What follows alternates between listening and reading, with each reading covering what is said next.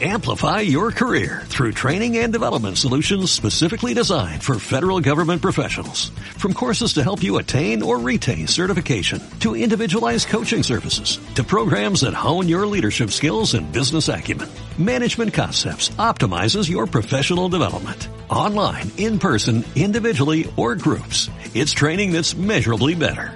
Learn more at managementconcepts.com. That's managementconcepts.com.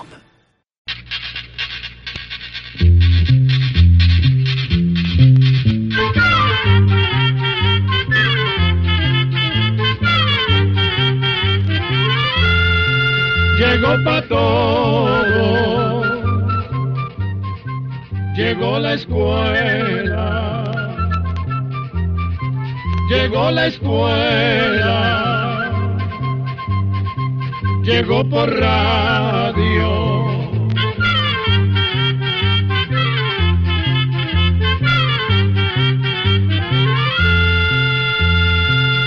Oigamos la respuesta.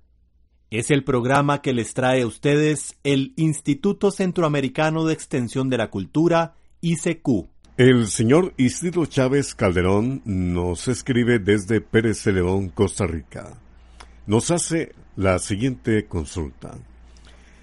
Deseo información sobre el árbol de jocote y cómo nacen, pues nunca he visto germinar una semilla. Escuchemos la respuesta.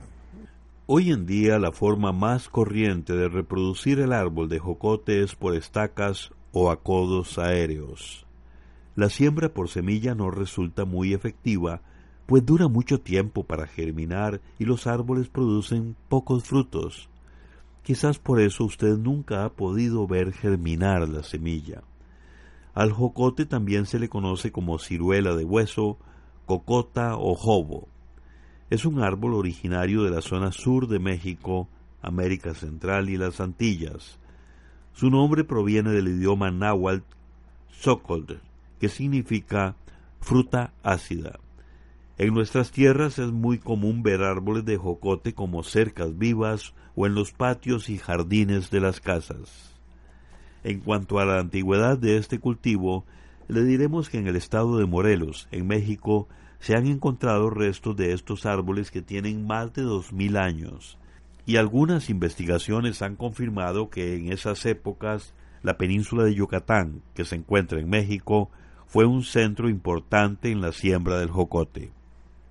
El árbol de jocote fue llevado por los conquistadores españoles desde México a Sudamérica y Filipinas, un país que es una isla del sudeste asiático, más tarde el árbol de jocote pasó también a algunos países africanos como Nigeria. Los jocotes se comen sobre todo frescos, pero también se preparan dulces, jaleas, licores y repostería a base de jocote.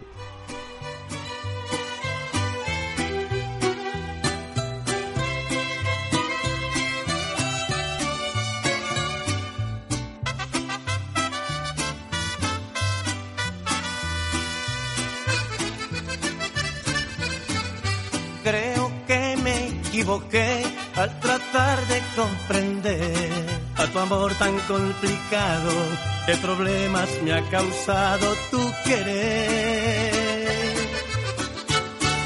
Yo no sé, porque cuando un amor lo lastiman como duele, como duele el corazón y ahora tengo que olvidarme aunque no quiera de tu amor. Me es difícil aceptar ser un perdedor. Y a pesar de amarte tanto, hoy me quedo con mi llanto, yo que nunca había llorado por amor. Buscaré mi pena, aunque sufra mi condena, pero hoy me he dado cuenta que quererte es un error.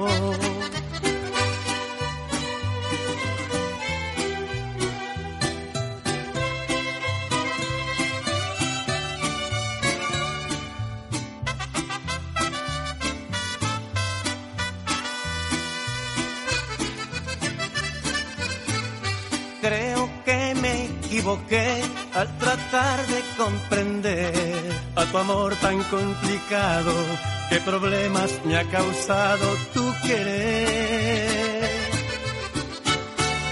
Yo no sé, porque cuando un amor lo lastiman como duelen, como duele un corazón y ahora tengo que olvidarme aunque no quieras de tu amor. Me es difícil aceptar ser un perdedor. Y a pesar de amarte tanto, hoy me quedo con mi llanto, yo que nunca había llorado por amor. Buscaré mi pena, aunque sufra mi condena, pero hoy me he dado cuenta que quererte es un error.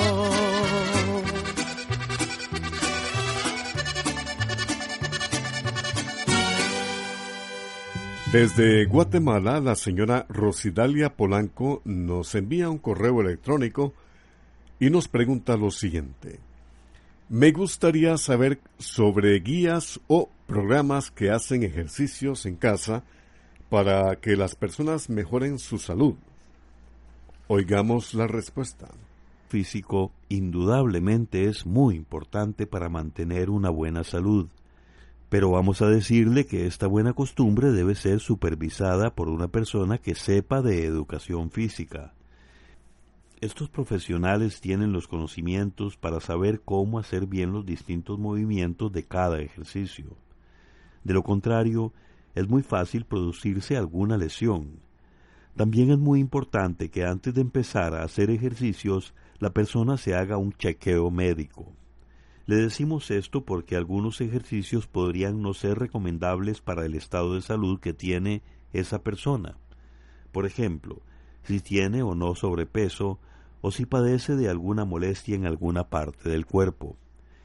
Por eso, más que recomendarle a usted una serie de ejercicios, lo mejor es que vaya al médico primero y después se ponga en contacto con algún especialista en educación física o en terapia física.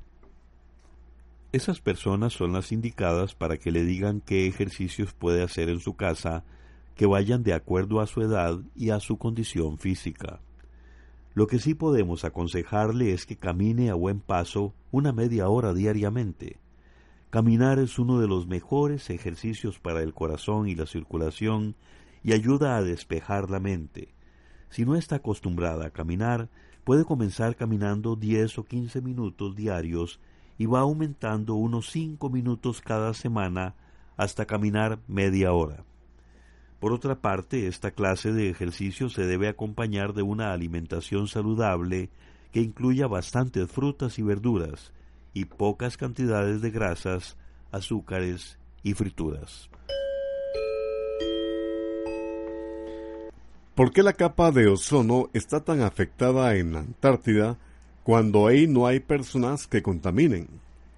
Esta consulta nos la hizo el señor Víctor Hugo Brenes Aguilar, quien nos ha llamado por teléfono desde Pacayas, Cartago, Costa Rica. Escuchemos la respuesta. Antes de contestar su pregunta, veamos primero qué es el ozono. Nuestro planeta está rodeado por una capa llamada atmósfera que está formada por una gran cantidad de gases, uno de esos gases es el ozono. El ozono es muy importante porque sirve como un escudo protector o filtro contra los rayos ultravioleta que provienen del Sol. Si esos rayos pasaran directamente a la Tierra, podrían ocasionar muchos daños. Entre otras cosas, las personas tendríamos más riesgos de sufrir padecimientos como la ceguera y el cáncer de piel. Y la temperatura del clima aumentaría tanto que haría más difíciles las condiciones de vida en el planeta. En los últimos tiempos se ha visto que la concentración del ozono en la atmósfera ha ido mermando. Algunos científicos opinan que esto se debe a la gran contaminación del aire. Pero otros científicos dicen que se trata de un proceso natural ocasionado por los rayos del sol. Lo cierto es que se le ha dado el nombre de agujeros de ozono a esas partes en donde en realidad lo que hay es una disminución en la concentración de ese gas que hace que las capas se hagan más delgadas. Según se ha observado, este fenómeno se ha visto con mayor claridad en zonas situadas cerca de los polos, tanto al norte como al sur del planeta. En el caso del continente de la Antártida, en el polo sur, la capa de ozono se ha hecho más delgada debido a las características propias de la atmósfera de esta región. Por ejemplo, las bajas temperaturas durante el invierno hacen que se formen muchas nubes. Esas nubes reaccionan con ciertas sustancias de la atmósfera que influyen en el desgaste de la capa de ozono. Además, la Antártida está aislada de corrientes de aire, lo que produce que esas nubes no se muevan, sino que se quedan siempre sobre la misma región, concentrando esas reacciones químicas que desgastan el ozono.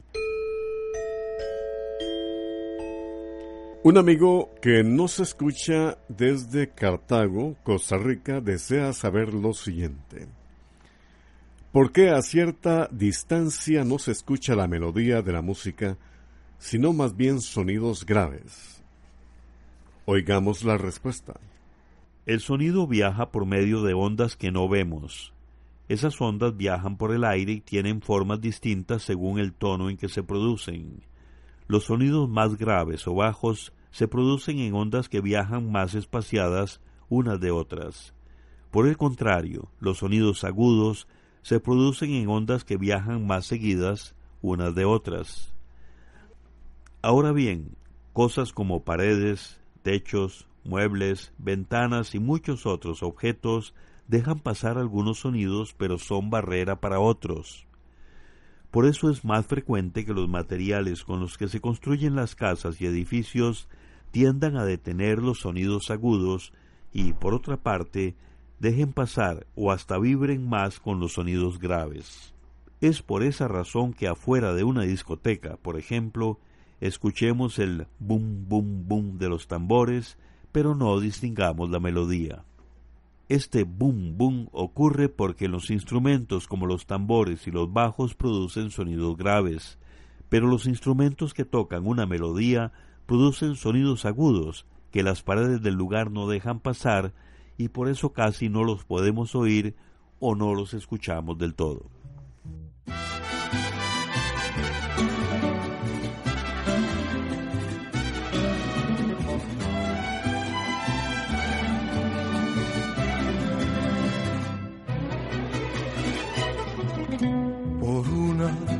Mujer bonita, me estoy muriendo de celos.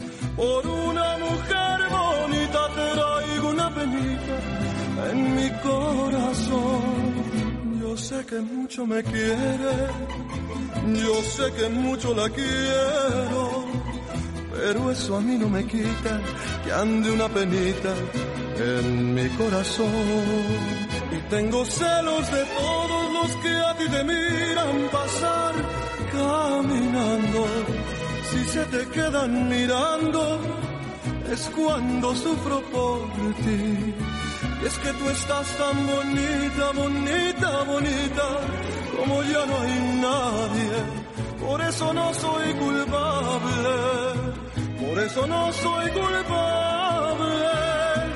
Si tengo celos de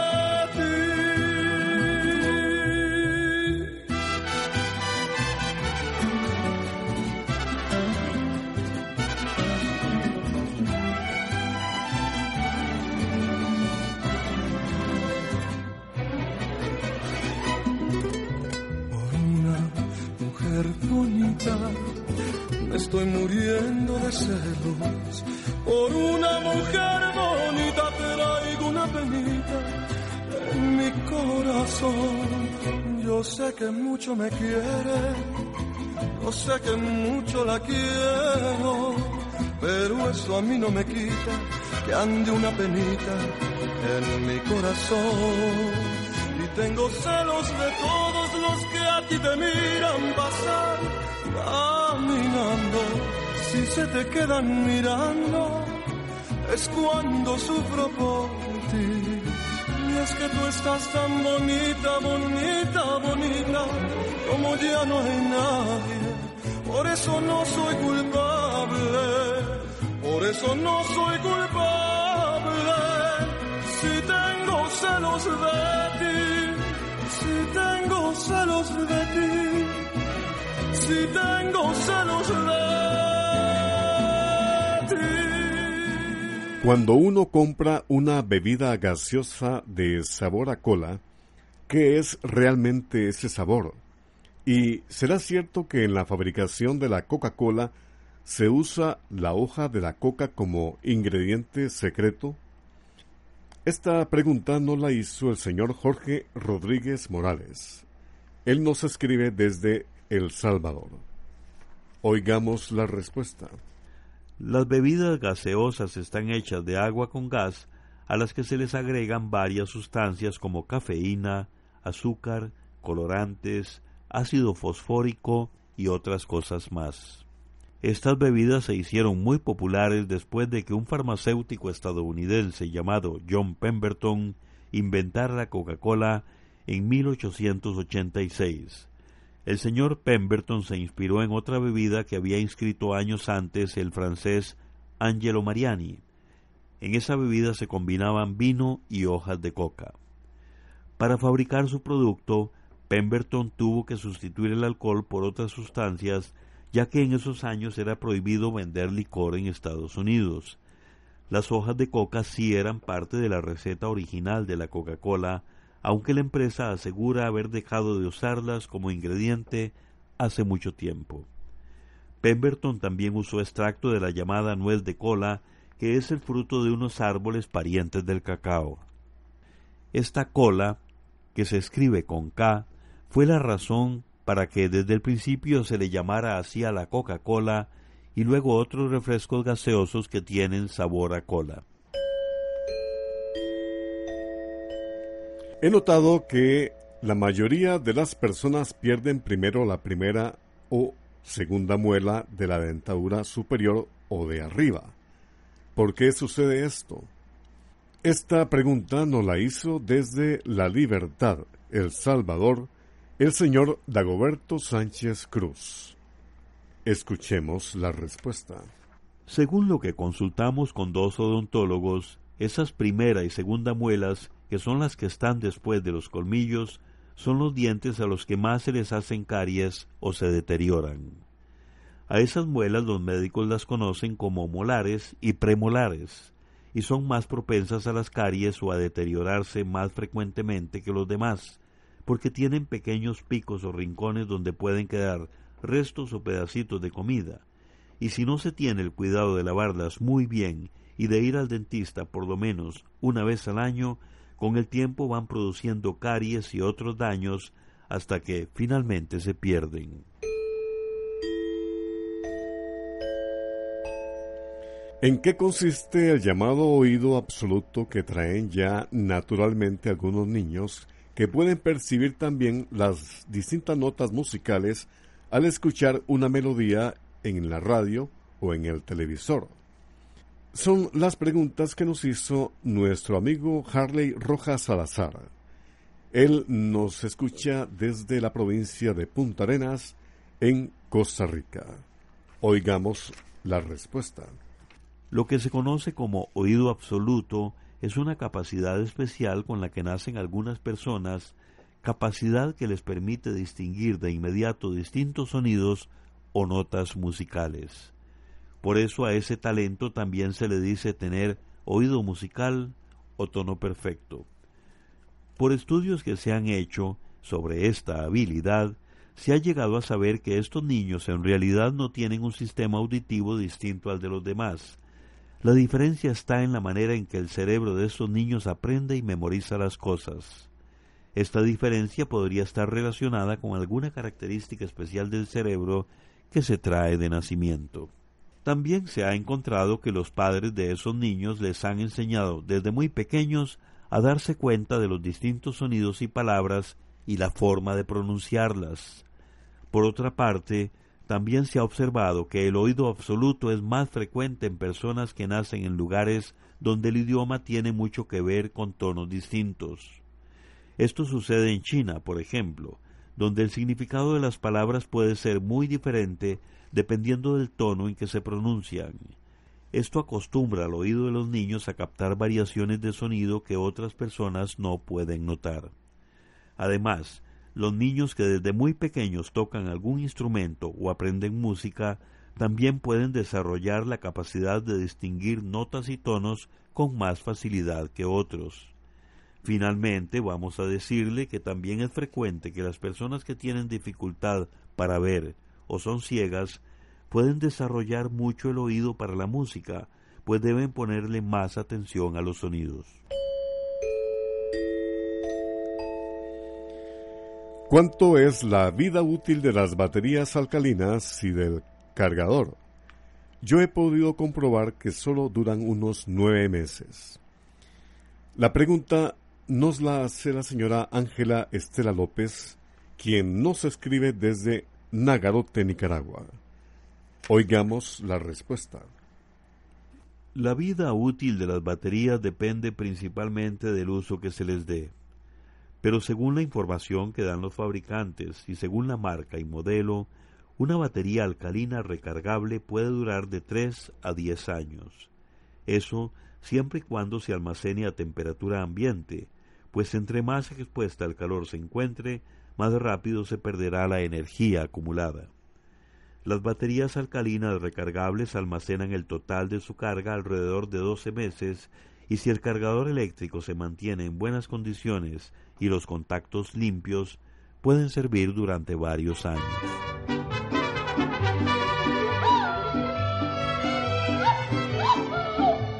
Y al cabo que para mí cualquier petate es colchón, si no ya lo verán.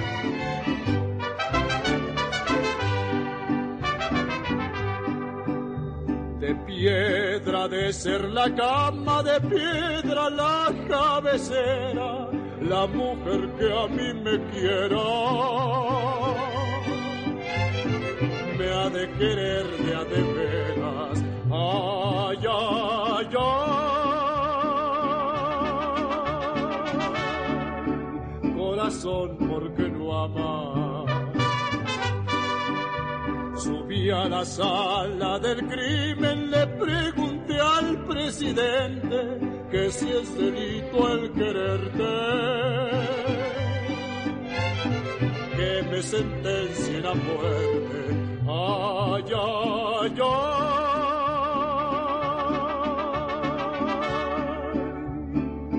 Corazón, porque no ama?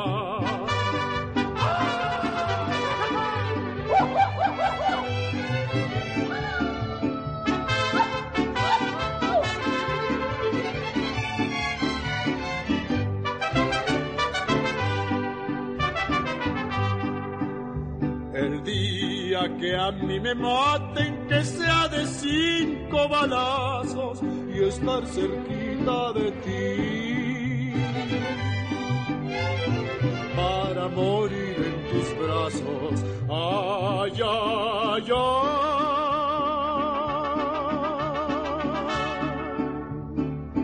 Corazón, porque no amas?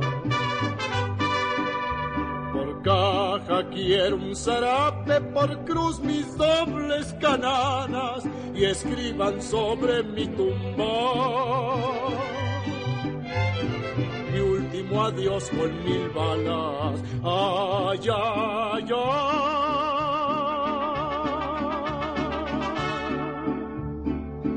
Corazón, porque no amas? El señor Jorge Guerra nos escribe desde Santiago de Veraguas, Panamá. Nos pregunta lo siguiente. Quiero saber sobre la piedra que queda después de que un rayo cae sobre un árbol y nos pregunta si es verdad y por qué será. Escuchemos la respuesta. Esas piedras existen. Se conocen como piedras de rayo o fulguritas y se forman cuando el rayo cae en un terreno arenoso. El enorme calor que produce toda la energía del rayo al caer derrite la arena y los otros materiales que hay en el suelo. Esos materiales se vuelven a endurecer inmediatamente, formando así la piedra de rayo. Esta piedra generalmente tiene forma como de un tubo o una raíz alargada y puede ser de varios colores según los materiales de que esté formada. La piedra de rayo es brusca y arrugada por fuera y por dentro es brillante como el cristal, y aunque se le llame piedra, en realidad es delicada y se quiebra con facilidad. Los científicos dicen que es muy posible que algunos pueblos antiguos hayan observado cómo el calor del rayo en la arena derretía materiales y formaba una piedra transparente que más tarde se llamaría vidrio. Con ese conocimiento aprendido de la naturaleza, nuestros antepasados comenzaron hace unos cinco mil años a fabricar el vidrio. Programa C, Control 37. Así llegamos a un programa más de Oigamos la Respuesta. Pero le esperamos mañana, si Dios quiere, aquí, por esta su emisora, y a la misma hora. Mándenos sus preguntas al apartado 2948-1000 San José, Costa Rica. También nos puede llamar a los teléfonos 22 25 52 38 o 22 25 53 38 o mándenos un fax al 22 25 22 27. También le damos el correo electrónico icq.org.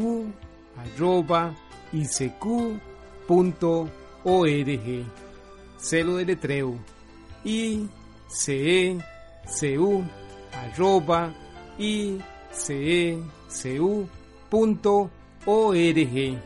Para nosotros sus preguntas son muy importantes y estamos para servirle.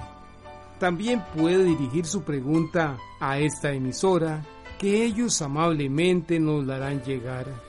Muy importante, dele su nombre completo, dirección bien exacta, ah, y el lugar donde escuche el programa. Recuerde que comprender lo comprensible es un derecho humano. Que Dios le bendiga.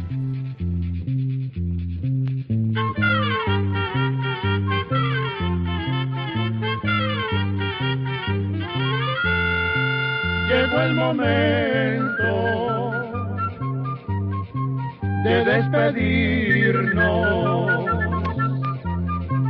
Se va a la escuela, se va cantando.